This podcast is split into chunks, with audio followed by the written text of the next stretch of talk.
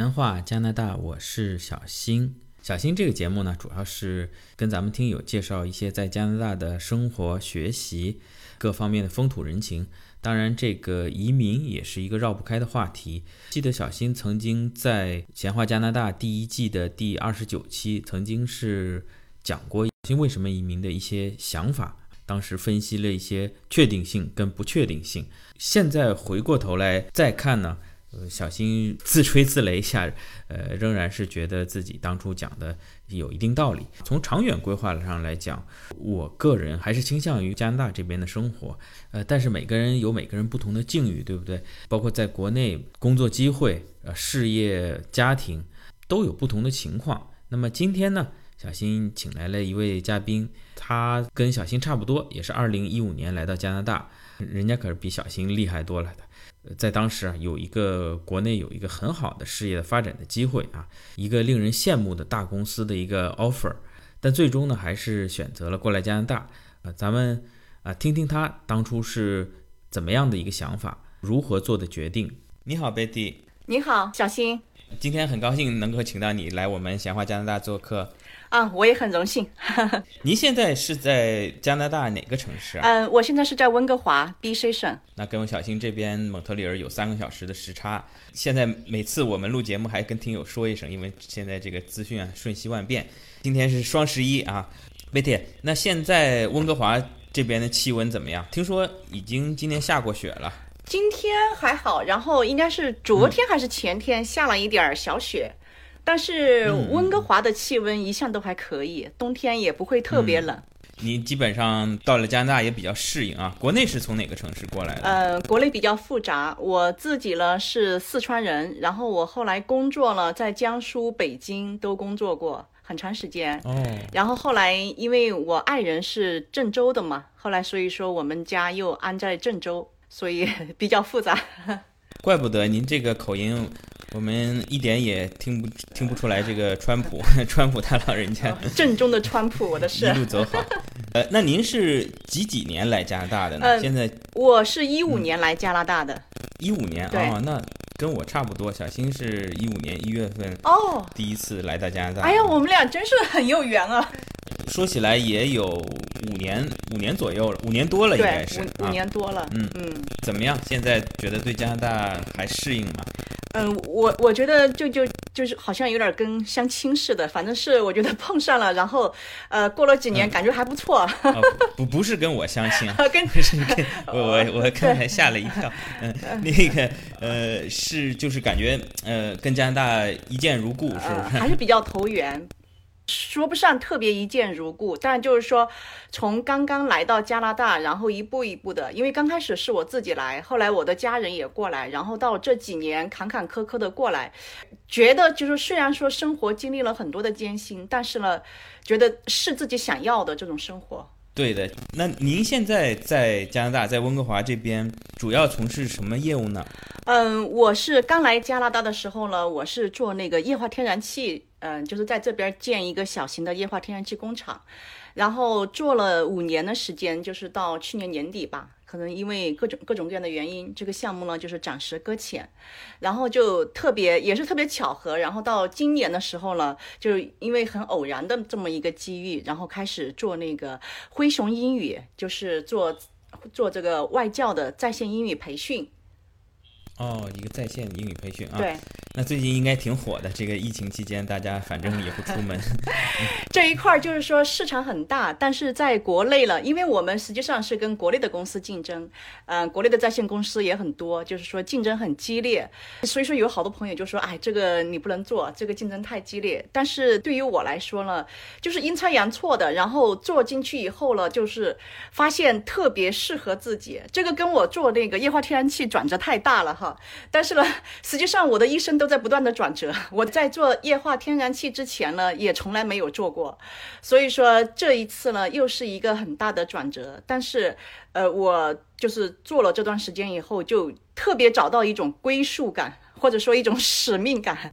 您是二零一五年来到加拿大的，在我跟您聊的时候，您跟我说过，您在来之前还是有点纠结啊。当时可能摆在您面前的还有几个也比较好的工作机会，是吗？应该说是有一个特别理想的，是这样子，因为我是做了很多的工作，但是呢，在我来加拿大之前那几年的时间，我都是在做那个管理咨询，应该是做了可能从零六年就开始做，做了将近将近十年，断断续续做了将近十年的时间，因为中间生孩子嘛，歇了一段时间。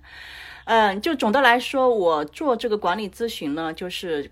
各个模块儿，嗯，战略呀、人力啊、组织结构啊、企业文化呀，我都做过。嗯，应该说做的还是比较不错的，也是在国内的大公司。嗯，但是在这里边呢，我最擅长的就是企业文化，因为我一开始做的就是第一个项目就非常成功。我零六年做的那个跟上海大众做的企业文化，就我主主笔的那个企业文化理念大纲。呃，在他的官网上挂了十年，为什么我知道挂了十年？就是十年以后我回去看，还在挂在那里。所以说，哎，我觉得确实也是挺欣慰的。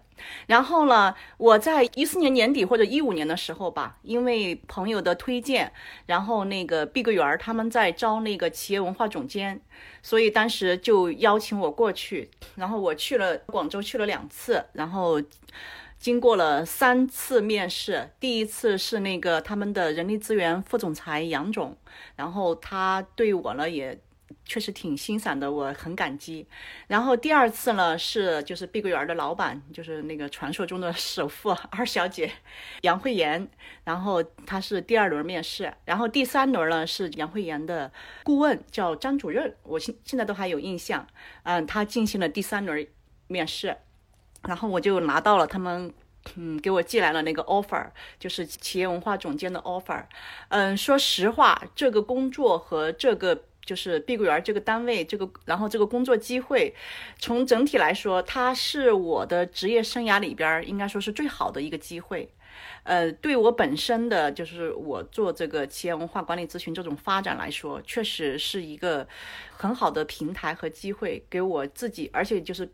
那时候碧桂园刚好是那个发展的，就是，嗯，不是说最旺的时期。那个时候它的它的那个营业额是一千个亿嘛，然后千个亿，对，然后但是就在三年以后，它就达到了三千个亿。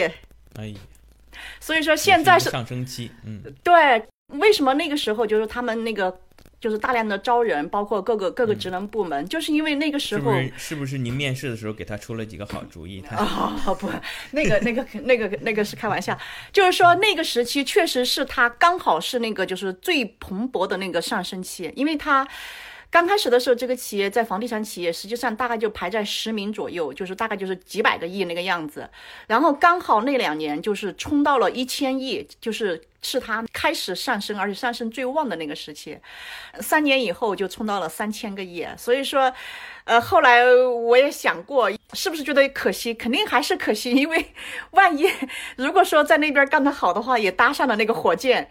因为他们有很多的那种就是机制嘛，后面的机关的这种职能部门，它都是跟前面的那种就是各个项目部是挂钩的，就是说你还都有机会的，啊，就就是那种感觉。所以说要说吧，确实是错过了一个很好的机会。但是你让我回过头来说，嗯，后悔不后悔？我还没有没有后悔过。这个东西就是包括很多听友在跟小新我们。私下交流、沟通过程中啊，移民这个事情啊，就是或者说是换一个环境啊，呃，有得就有失，这个东西是鱼与熊掌不能得兼的。咱们现在啊，管它是三千个亿还是一万个亿，这个已经是过去式了。那么说说您当初在一五年的时候，那摆在您身边的另外一个机会是什么？一个打败了碧桂园的机会。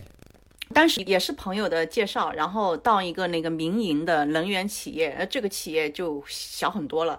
然后，但是他们当时呢，希望到加拿大拓展那个液化天然气业务，就是也是一种小小型的液化天然气业务。这一块儿可能 一般一般的人他比较陌生，呃，因为我以前呢是接触过，就是这种能源行业，但是呢并没有太多，所以说这块业务呢，实际上对我来说是相对比较陌生的。我觉得我的朋友主要看重的可能是我这个闯劲儿吧。所以说，哎，因为这一块儿来加拿大的话，就是说拓展这个业务都是都是陌生的，都是从零做起。当然了，对于我来说，我跟我的朋友就是说说的也很清楚。那么我接受这个工作了，实际上主要的目的就是移民。嗯，当然我肯定会把工作做好，但是呢，就是之所以在在这两个当中我选择这一个，肯定是因为这一个能够帮助我移民。我是很坦诚的。对，我觉得到了您这么就是比较高的 level 的这个企业管理人员，我觉得。咱们这些老板，对吧？也都是什么没有经过，什么没有见过，呃，倒不如坦诚的把自己的这个想法说出来啊，对，也不用玩虚的。那么他当时给您的职位呢，就是这个加拿大这个分厂也好，分公司的总经理、创始人。对，就是也是这这边的负责人。嗯，然后这个跟您当时的这个企业文化总监，可能相对来说是主抓一个方面。而这边呢，相当于是独当一面，整个一个公司的一个多方面的运营。呃，但是它的好处呢，呃，虽然公司小了一些，但是它好处呢，就是根据当时加拿大的移民政策，呃，您这个就是总经理也好，厂长也好，他是可以移移民加拿大的，是吧？对，我不知道这个项目现在还有没有，就是当时我这个类别是属于企业战略，就是呃企业战略类的。就是说，它跟那个企呃，我知道有一类移民叫企业家移民。就是，比方说你个人投资多少去办一个企业，就这种叫企业家移民。但是我那个呢不是，我那个是企业战略移民，就是国内的公司或者其他国家的公司到加拿大来拓展业务，然后开新的公司或者分支机构，呃，有管理人员或什么之类的，可以有这种移民的资格。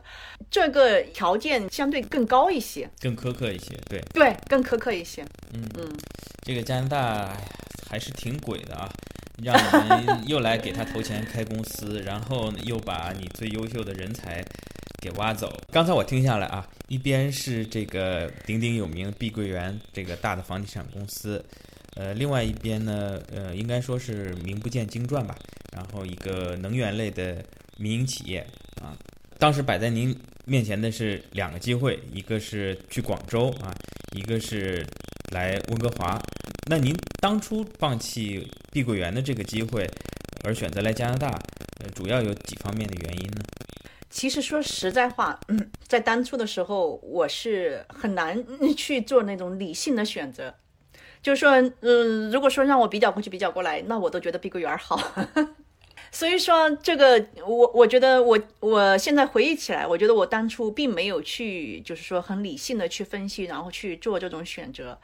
可能就是听从了自己内心的感觉，就是靠一种直觉去做的这个选择。嗯，这里呢，就是又有一段渊源。就实际上，我对移民呢，就是呃，最开始是完全没有这个想法。实际上，我爱人他哥哥是很早就移民了，应该是零三年，对，零三年非典的时候就移民了。所以说。实际上，他以前也跟我们提过啊，就说你们，因为那时候我们也很年轻嘛，就是有没有移民的想法或什么之类的。但是那时候呢，都没有这些想法。呃，我第一次就是有移民的想法，呃，说实话，就是零八年的那个三聚氰胺事件，因为当时我是刚好那一年我怀孕，然后就是嗯。所以说我印象比较深刻。然后，但是我在怀孕的时候呢，也买了那个伊利的奶粉。但是那个奶粉呢，就是也被曝光了。但是呢，问题并不大。就是说我倒不是说因为就是我自己吃了这个奶粉，然后感觉怎么怎么样。当时呢，确实我心里比较难受的，就是我就看见那么多的，就是这种婴儿的奶粉，就是我觉得奶粉是婴儿就是。赖以为生的唯一的食品是有这出现这种问题，而且因为我做企业管理咨询，我知道像伊利这样的企业是很优秀的，我们都接触过，所以连这种很优秀的企业都出现这样的问题，我就觉得就是说这个就不是某一个企业的问题，它一定是一个社会问题。当然了，呃，这些年来就是说我们这个整个国家社会也有很多的进步。确实我们都能看到，但是这个呢，当时确实对我的内心来说是一个阴影吧，或者说一个触动吧，让我第一次有了这个移民的想法。然后正好呢，也就是在应该是在那一年，我我我我我就发现了一个空气的变化。但是因为我们家在郑州嘛，我们去郑州那个一个一个大商场买了一台那个进口的空气净化器，别人就告诉我这是唯一的一台进口的，没有人买。但是我们就买回去，但是好像还没有雾霾这个词儿，但是呢，我就感觉到那个空气跟以前不一样了，可能我的那个鼻子比较敏感。这两个事情对于我来说是一个比较大的一个一个触动，让我有这个移民的想法。当然你说其他的一些原因，可能就是说或多或少的也会有，但是没有这么明确。就是从那以后呢，我就开始采取行动。是了解这种移民的各种项目，然后做一些申请，这么有几年的时间，呃，但是呢都没有成功，因为也是各方面的原因嘛。然后因为光了解信息啊，各方面的这这个了解那样了解，就也是花了很长的时间。然后到一直到就是一五年的时候，当时说，哎，有现在有这么一个机会可以来加拿大。这两个选择就是说，一个就是事业的选择，一个就是移民的选择。移民就是已经是这么几年都在准备着想的事情。他不是说立马抛给我的，是我心里面已经有这么一个想法。那么现在我就要面临这个选择。但是呢，在那个时候呢，很明显的一点就是说，我没有去过加拿大。虽然说我想移民，但是我真不知道移民以后是什么样。我也没来过加拿大，我 我啥都不知道，所以说也是很懵懂的。然后，嗯，不像现在哈，很多人还先了解了解。我我那时候确实还没有了解太多。嗯，另外一个呢，就是说是。嗯当然，那个碧桂园是一个很好的机会。那么就是这两者，一个呢是就像那个梦中情人一样，但是可能觉得好，但是没见过；另外一个呢就是能看得到，就是哎，它是我事业的一个很好的机会。就这种选择确实很难，所以我当初呢并没有去做太多理性的分析，就是说，哎，我我就是感觉我想我想去加拿大试一试。所以说，当时就过来了，而且当时我的孩子也很小嘛，我我两个孩子，一个是三岁，对我儿子才三岁，我女儿六岁，呃，就特别不愿意的，就特别舍不得的，就是和孩子分开。到现在我都觉得挺难受的，想起来我都觉得挺难受的。其实现在很后悔一点，那时候是我自己一个人先来加拿大，现在觉得应该大家干脆一块儿来算了。当时是跟小朋友短暂的 分开了。我应该是一年多的时间，我是一五年来的，然后我来了以后呢，基本上是，嗯，我在加拿大待两个月，然后回国待一个月，不断的这样两边飞，就那一年多的时间，我基本上那个就贡献给航空公司了。这个咱们 听友中，呃，包括小新，很多也都是为人父母的，这个深有体会啊。这个别说一年了，就是一个礼拜，如果没见到小小孩，那都是想的不得了。听得出来，您这边呢，就是说想来加拿大，呃，或者说想移民吧，不只针对加拿大这一国，呃，并不是说一五年有了这个工作机会再开始纠结的一个想法，而是说从零八年开始，呃，对人生的长远的规划就有了这个出国移民这一个选项，然后呢，在工作当中呢。呃，无论是碧桂园这边的 offer 也好，还是能源企业，这是在您事业上的一个阶段性的一个台阶吧？